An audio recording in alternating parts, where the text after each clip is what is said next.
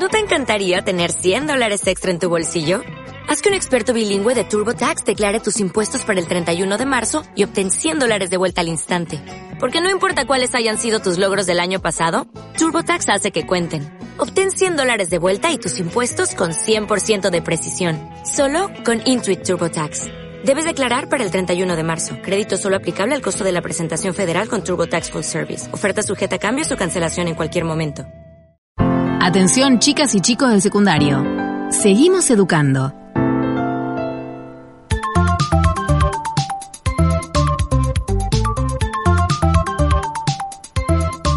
Hola, ¿qué tal? Buenos días, buenas tardes, buenas noches. Aquí estamos en Radio Escuela. Soy Martín Jauregui y estamos acompañándolos a los chicos de, y chicas del el ciclo básico de primero, segundo y tercer año a través de esta, este camino que se ha hecho junto al Ministerio de Educación y la Secretaría de Medios con base en Radio Nacional y sus emisoras y más de 180 emisoras cooperativas, comunitarias, privadas, públicas, provinciales, universitarias y de pueblos originarios de todo el país. Eh, ante esta situación que ya saben chicos y chicas que estamos viviendo. Por eso como nuestra voz va por todos lados y recorre el territorio, vamos a saludar algunas radios hoy de la provincia de La Rioja. Por ejemplo, FM Esperanza 94.7, El Chañar, La Rioja. LRA 28, La Rioja 94.1. Universidad Nacional de La Rioja, FM 90.9. Universidad Nacional de Chilecito, 104.1. La Rioja, FM La Torre, 91.9 y FM Esperanza 94.7 La Rioja. A todos y a todas, salud. Arrancamos así el programa. Si durante el aislamiento en casa vos o algún amigo o amiga está viviendo maltrato, violencia o abuso sexual, pedí ayuda llamando a la línea 102 de chicos y chicas. Las llamadas son confidenciales y gratuitas. Que la violencia no se quede en casa. Si necesitas ayuda, llamanos a la línea 102 o busca las líneas de atención gratuita en tu provincia en www.linea102.gov.ar.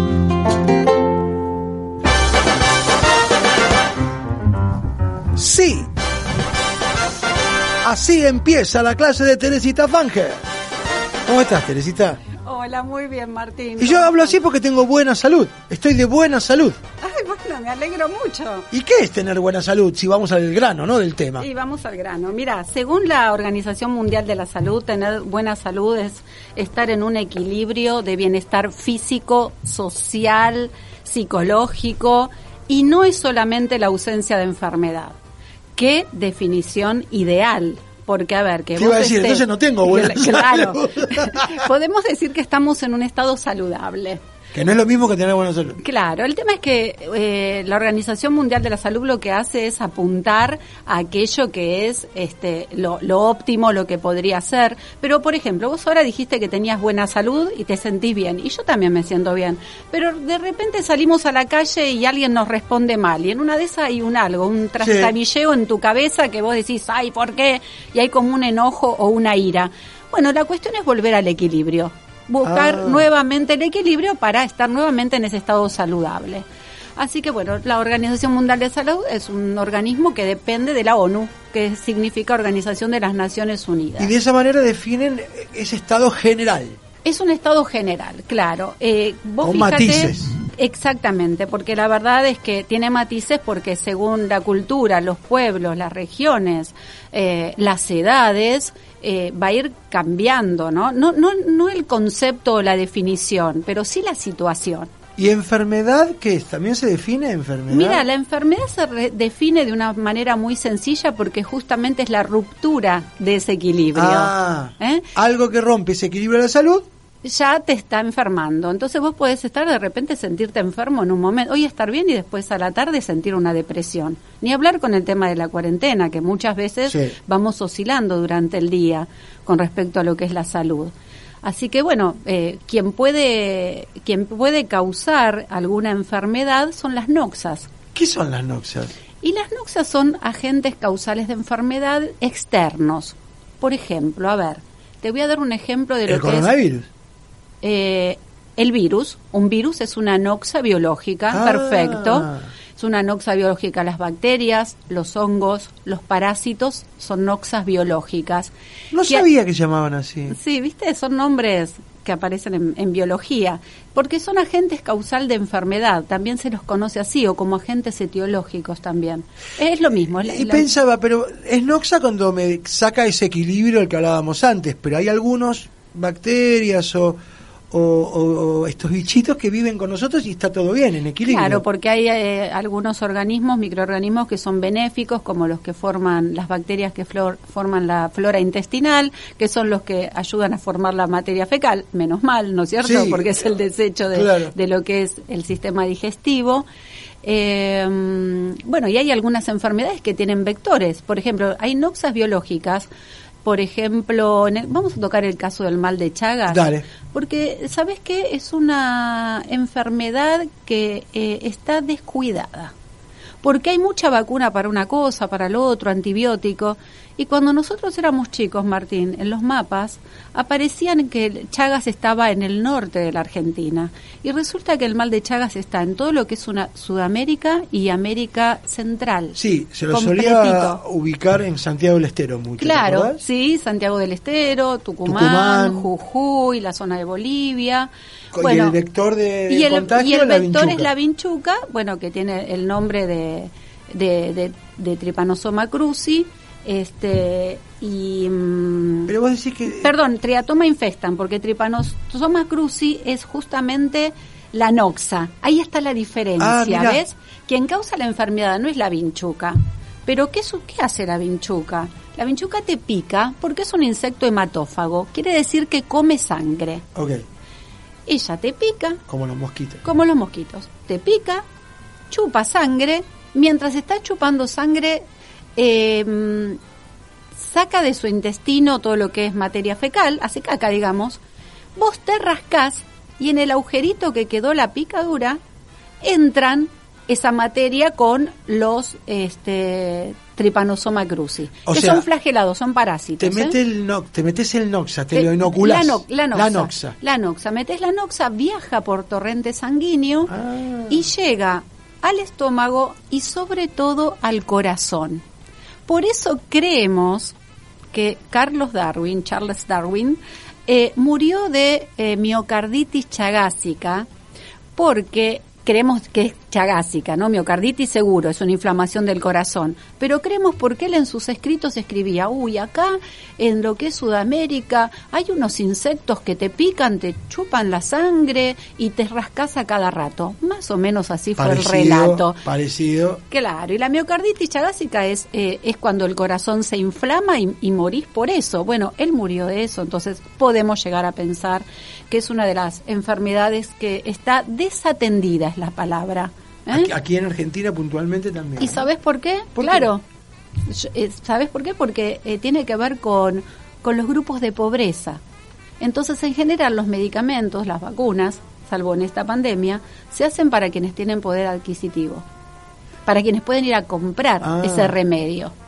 Y en el caso del mal de Chagas, es sobre todo en gente que es vulnerable, ¿eh? en zonas pobres. Y entonces por eso no se desarrolla tanto. Y claro, la parte económica parece que tiene mucho que ver, ¿no es Voy a, cierto? voy a aclarar, no se desarrolló tanto la droga para, Claro, eh, para- combatir esa noxa. Claro, tal cual, o por lo menos para que la- sea de prevención o sea de curación. Por ahora hay algo, eh, curación no hay, perdón, hay mm, paliativos para que la, la persona pueda vivir. Y la, y la prevención es eh, tener ciertas normas de, de- de higiene y cuidado, ¿no? En los lugares. Mira, estamos hablando del mal de Chagas, si es hablar del mal de Chagas, sobre todo se intenta no tener este techos de barro y paja, que te, que los que no haya huecos en las paredes, hacer un blanqueamiento de cal. Claro. Es muy difícil que solamente con un cuidado individual esto sea eh, superado. ¿Por qué? Porque la salud tiene un componente individual y un componente colectivo.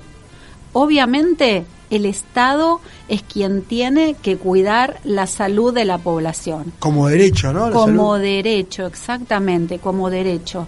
Eh, tenemos derecho a la salud, el Estado tiene que intervenir, pero los individuos y la comunidad tienen que ayudar en todo eso. y también intervenir en lo que es toma de decisiones. ¿eh? La salud es, es, es un hecho colectivo, sin lugar a dudas. Mira ahora lo que estamos viviendo, ¿no? Tal cual.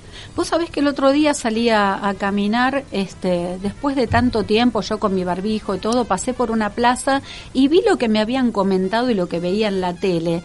Eh, muchachos tomando cerveza, muchachos, muchachas, eh, sin el barbijo, pero directamente, no ni bajo, ni alto, ni nada, directamente sí. sin el barbijo. Y yo digo, qué, qué pena, ¿no? Porque eso no es cuidarnos a nosotros, no es cuidarnos entre nosotros, porque si ellos se quieren contagiar, y bueno, la verdad lo lamento, Sí, pero el problema pero es que el con- problema es to- somos todos los Exacto, demás. exacto. Así que bueno, a mis alumnos yo aprovecho cuando les doy las clases por Meet y eso y les digo, chicos, miren, eh, no hay que tener vergüenza de usar el barbijo. Digo, hay que tener vergüenza de otras cosas, ¿eh? de robar, de mentir, este, de, de ser un irresponsable, un, un desleal, pero eh, a ver, si somos Y- tan valientes para algunas cosas, seamos hablando- valientes para esto también. Como sos docente de- del secundario, estás hablando de la adolescencia y hay un tema que es la salud en la adolescencia. ¿no? Sí. Es importante Sí. empezar a. Uno empieza a tomar conciencia en ese, esa edad, porque ya va solo al médico. Lo estoy diciendo en medio figurado, pero Sí. vos me entendés. Yo te entiendo perfecto. de porque- niño vamos con mamá o, papá al médico, sí. pero ya de adolescente no. Vos sabés que hay una, hay una pequeña historia sobre el tema de la adolescencia y sabés que a partir de los años 60 se empieza a tener en- un poco en cuenta esto de la salud del adolescente. Un poco. ¿Por qué? Porque había médicos para niños o para adultos. A vos te llevaban al pediatra capaz que a los 13 Sí, años. No sí. había un médico de adolescente. Según cómo era tu estructura física y tu aspecto, Claro. decían, bueno, vamos a llevarlo al médico de adultos o al médico para niños. Recién en la década del 80, ¿eh? yo estaría en un segundo año para que se den una idea, eh, surge esta idea de empezar a pensar en los adolescentes como un grupo distinto, que ya no eran ni niños ni adultos. No, por ¿eh? una relación etaria diferente. ¿no? Claro, claro. Pero resulta que en esa época se nos empieza a llamar adolescentes difíciles. Claro, porque no tenías la docilidad de un niño, de un adulto. Éramos los difíciles. ¿Eh? Y para los que nos agarró la época militar, ni hablar. Claro, y, y ahí qué, qué pasó? ¿Empezó a aparecer la salud adolescente? Empezó a aparecer, y te cuento que, por ejemplo, acá en lo que es el Hospital Subizarreta, Sí. estamos hablando en Capital, fue el primer centro que eh, abrió y se especializó en adolescentes. Ah, mirá. Y hicieron una fundación llamada FADA, Fundación Argentina de eh, Adolescentes, eh, que hicieron congresos eh, en el Teatro San Martín, me lo acuerdo porque para mí era un placer ir, estaba lleno de adolescentes y lleno de docentes. Y, y ahí se empezaba a hablar de adolescencia y había y, y se empezaba a hablar de esto del embarazo adolescente, de las drogas, de todas aquellas cosas que hasta ese momento a nosotros en la escuela no nos enseñaron. Entonces ahí había médicos especialistas. Claro. El presidente se llamaba, eh, se llama el doctor de Rosa, no me puedo acordar quién fue la médica que lo acompañaba tan de cerca, y sabés que llegaron a hacerse 26 jornadas, estoy hablando de 26 años, ¿y por qué Martín se dejaron de hacer? Por un tema de presupuesto. ¿A vos te parece? Eso era un, un tema educativo para todos. Así que bueno, este hospital, la verdad que... El que Subizarreta en Buenos Aires, El Capital. Subizarreta en Capital.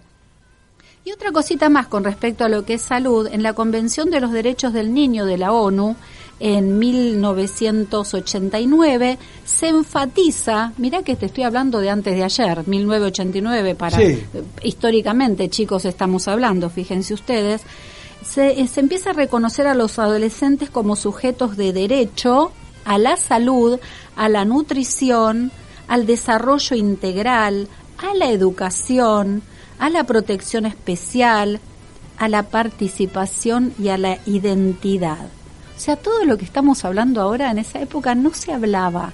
¿eh? Qué importante todo este movimiento de la ESI que hay, ¿no y es es cierto? Ahora. interesante que traigas esta historia de la salud, y de- en este caso de la adolescencia, de, de hablar de la... Porque hoy nos parece estar naturalizado. Hoy, hoy-. ¿Quién no va a hablar de... Che, Claro. hasta inclusive nosotros con cierta ignorancia. Che, fulano, viste que su hijo, y claro, está en la adolescencia, es un tema habitual. Sí, En aquellos sí. años no, era- No. Es el comienzo. de- Ha- Había una canción de Cris Morena y una y un, algo en la tele que pasaban, no recuerdo bien el nombre, pero decía algo así como adolescente, sos un gran bebé gigante y un bicho raro también Claro. decía la canción. Bien, ella lo cantaba con cariño y, y- y- y con emoción hacia esa edad, pero fíjate vos que ahora no se nos ocurriría decir bicho No, raro. no. Mira, no se me ocurre para nada. Pero hoy, están, hoy por suerte hay canales y se habla de esto, ¿no? Canales digo en, en la escuela, para Sí, eso está la ESI. sí. para- y, y- En la escuela se habla, se habla mucho y cada vez hablamos más porque nos vamos animando los profesores. Para los de biología es como algo bastante natural, naturalizado, porque bueno, aparato reproductor, pero ya nos estamos metiendo en otras cosas, ¿eh? Sí, no es solo reproductor. Claro, por ejemplo, hablar el otro día estuvimos hablando sobre pioneros como Cecilia Grierson, que fue la primer médica argentina. Le costó muchísimo recibirse, eh, hasta quedaban cátedras vacías que ella podría haber dado, ganó el concurso y no se lo dieron. Eh, creó la escuela de enfermería.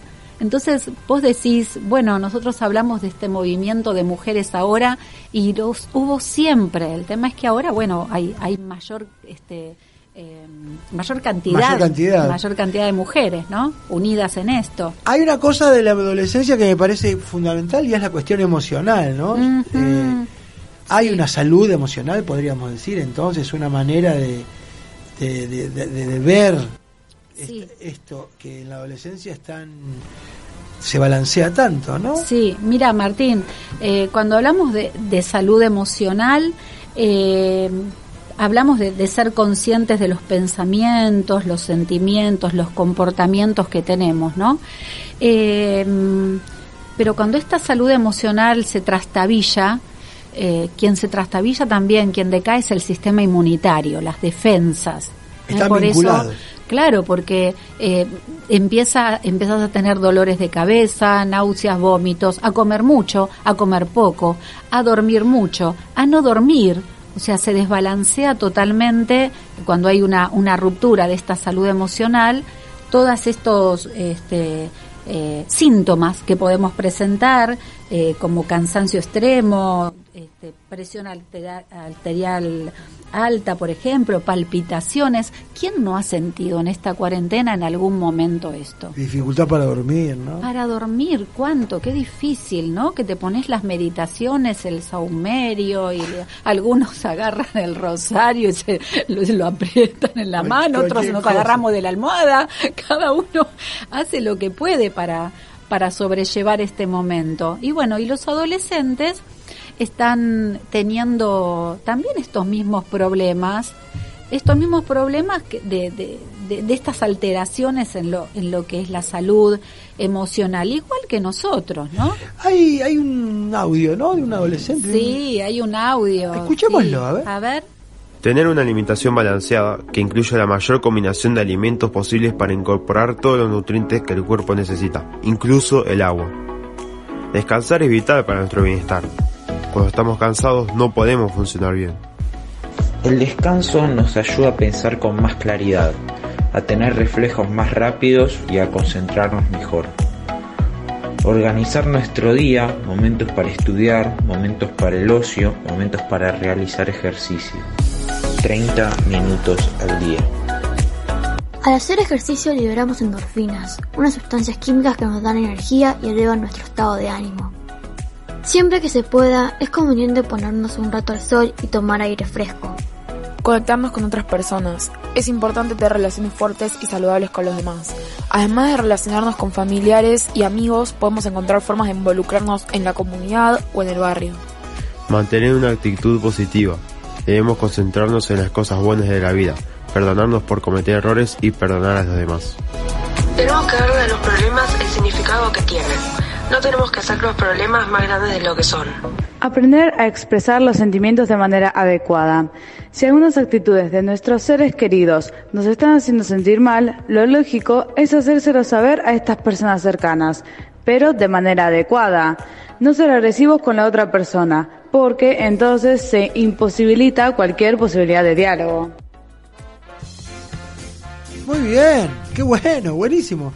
Son tus alumnos estos que, Son mis alumnos, me hicieron que hablaron. emocionar. Claro, bueno, lógico, porque uno siente orgullo del, del, del Sí. trabajo hecho en conjunto, ¿no? Es un Sí. trabajo colectivo. Y cuántas cosas dijeron a tener en cuenta, sobre todo esta última, ¿no? Que hay, hay que decir cuando uno tiene algo que cree que atenta a esta salud emocional, ¿no? Por ejemplo. Y saber a quién decirlo y decirlo bien para que se tome en cuenta. Claro. Y no sí. caiga en saco roto. Sí, sí, realmente todas las, las ideas que dieron sobre lo que era la, la salud emocional o cómo mantenerla, la verdad, este, se, se pasaron, chicos. Ahora, la medicina es también, o sea, la salud es un derecho y, y tener acceso a la medicina también. Sí. ¿Hay, ¿Hay como tipos de medicina? ¿Se puede hablar de las medicinas así o hay una sola? Mira, Martín, hay tipos de, de medicinas, porque, por ejemplo, eh, en lo que es la mitad del siglo XX, podemos hablar de una medicina contemporánea, ¿no? En donde empieza un proceso multifactorial, dinámico, entre las personas y entre el ambiente. Porque sabes que no habíamos hablado de esto. Eh, dijimos que la salud era el equilibrio entre lo físico, lo Sí. psíquico, lo mental, pero ¿cómo no vamos a tener en cuenta lo ambiental? Es el medio ambiente. ¿En dónde vivimos? El, no? el medio ambiente se, se incluye en este momento en la Constitución. En 1994 se, se, se pone un artículo este, en donde se habla de, de lo que es medio ambiente. Entonces, ¿cómo la salud ni siquiera estaba nombrada en nuestra Constitución, en nuestra primera Constitución? Y sin embargo, bueno, a medida que, que se fueron haciendo otras, fue- fueron apareciendo artículos indicando primero implícitamente y después explícitamente el tema de la salud. Bueno, y te cuento entonces, hay una medicina tradicional que es la medicina, por ejemplo, indígena de nuestro país, la medicina tradicional china, el ayurveda hindú, eh, que tiene en cuenta toda la parte global del individuo, la medicina unani árabe también, y después hay otra medicina que es la medicina tradicional o popular, que es la medicina a base de hierbas, eh, en base a, partes de animales, de minerales. Está indicada también en esta medicina tradicional la acupuntura, las terapias man- manuales, el famoso masaje. El masaje o el reiki también. ¿no? El reiki, bueno, acá venía lo espiritual, ¿no? El tema de- del reiki, el de imponer las manos. Eh, y hay una medicina occidental oficial, a la que yo le digo alopática, Claro. eh, en la que vas al médico, busca la causa, a ver si es una anoxa biológica, como las que hablamos recién, o si la anoxa es física, este, o si la anoxa es química, como una quemadura o una mordedura de una serpiente. Este, y bueno, vas al médico, te hace un tratamiento, te da un, algún remedio para algún remedio o alguna terapia para seguir y bueno, son distintos tipos de medicina y yo creo que nosotros hacemos una combinación, yo por lo menos hago una combineta entre todas esas, ¿no? Bueno, muchas veces las medicinas entre sí dialogan y, y se recomiendan para ciertas cosas eh, algunas eh, capacidades propias de esas medicinas, ¿no? Ujú. Ay, ya tenemos que irnos al recreo, no lo puedo creer, no lo puedo creer, ya pasó. Bueno. Bueno, pero espera, para que nos quede esta parte clara, hablar, decir las cosas como son. Sí. Tener en cuenta que uno si se siente con cierta falta de armonía, un desequilibrio, algo está pasando. Sí, cuando hay este concepto de salud, ¿no? Digo. Sí, cuando hay incomodidades hay que hablarlas. Vos sabés que cuando terminás de decir algo seguro te baja la presión, en el buen sentido, ¿no? Si Sí, la tenés sí. alta, o te deja de doler el estómago, la boca del estómago, para mí es una típica esa, termino de decir algo y ya está. Algunos les agarra una contractura en lo que es la parte de, de hombros y lo hablaste y dijiste, wow, se fue. Porque la mente, eh, el corazón, es- tienen que estar unidos. ¿Eh? Si hay un hilo conductor entre la mente y el corazón, ya hay una, un equilibrio. Y eso quiere decir que estamos vivos, como dice el rapero, como dice Sa, que hace el featuring con el misionero. Estamos vivos, ya volvemos.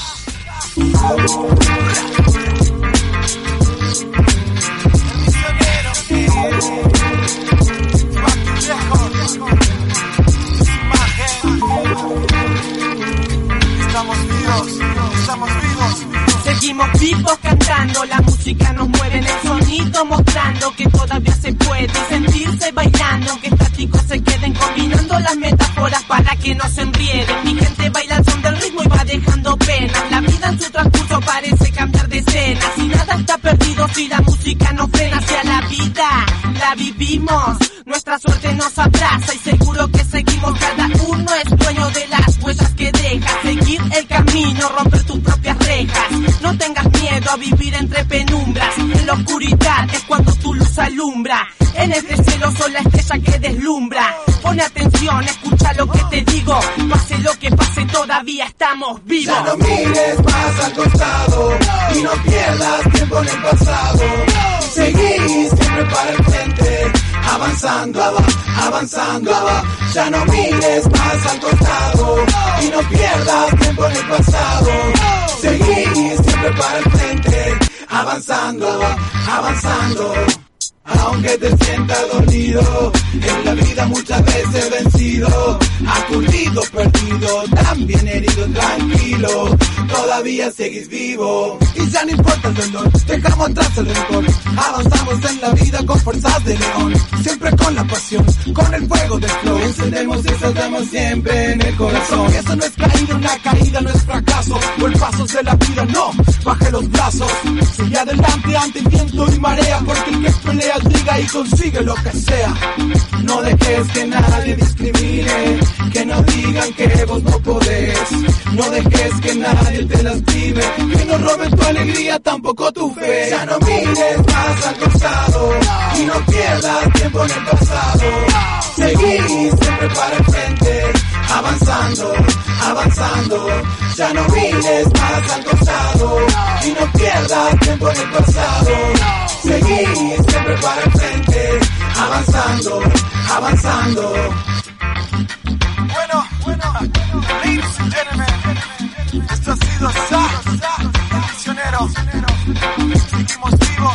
Seguimos vivos. Ya no mires más al costado y no pierdas tiempo en el pasado. Seguí siempre para el frente, avanzando, avanzando. Ya no mires más al costado y no pierdas tiempo en el pasado. Seguí siempre para el frente, avanzando, avanzando. Uh.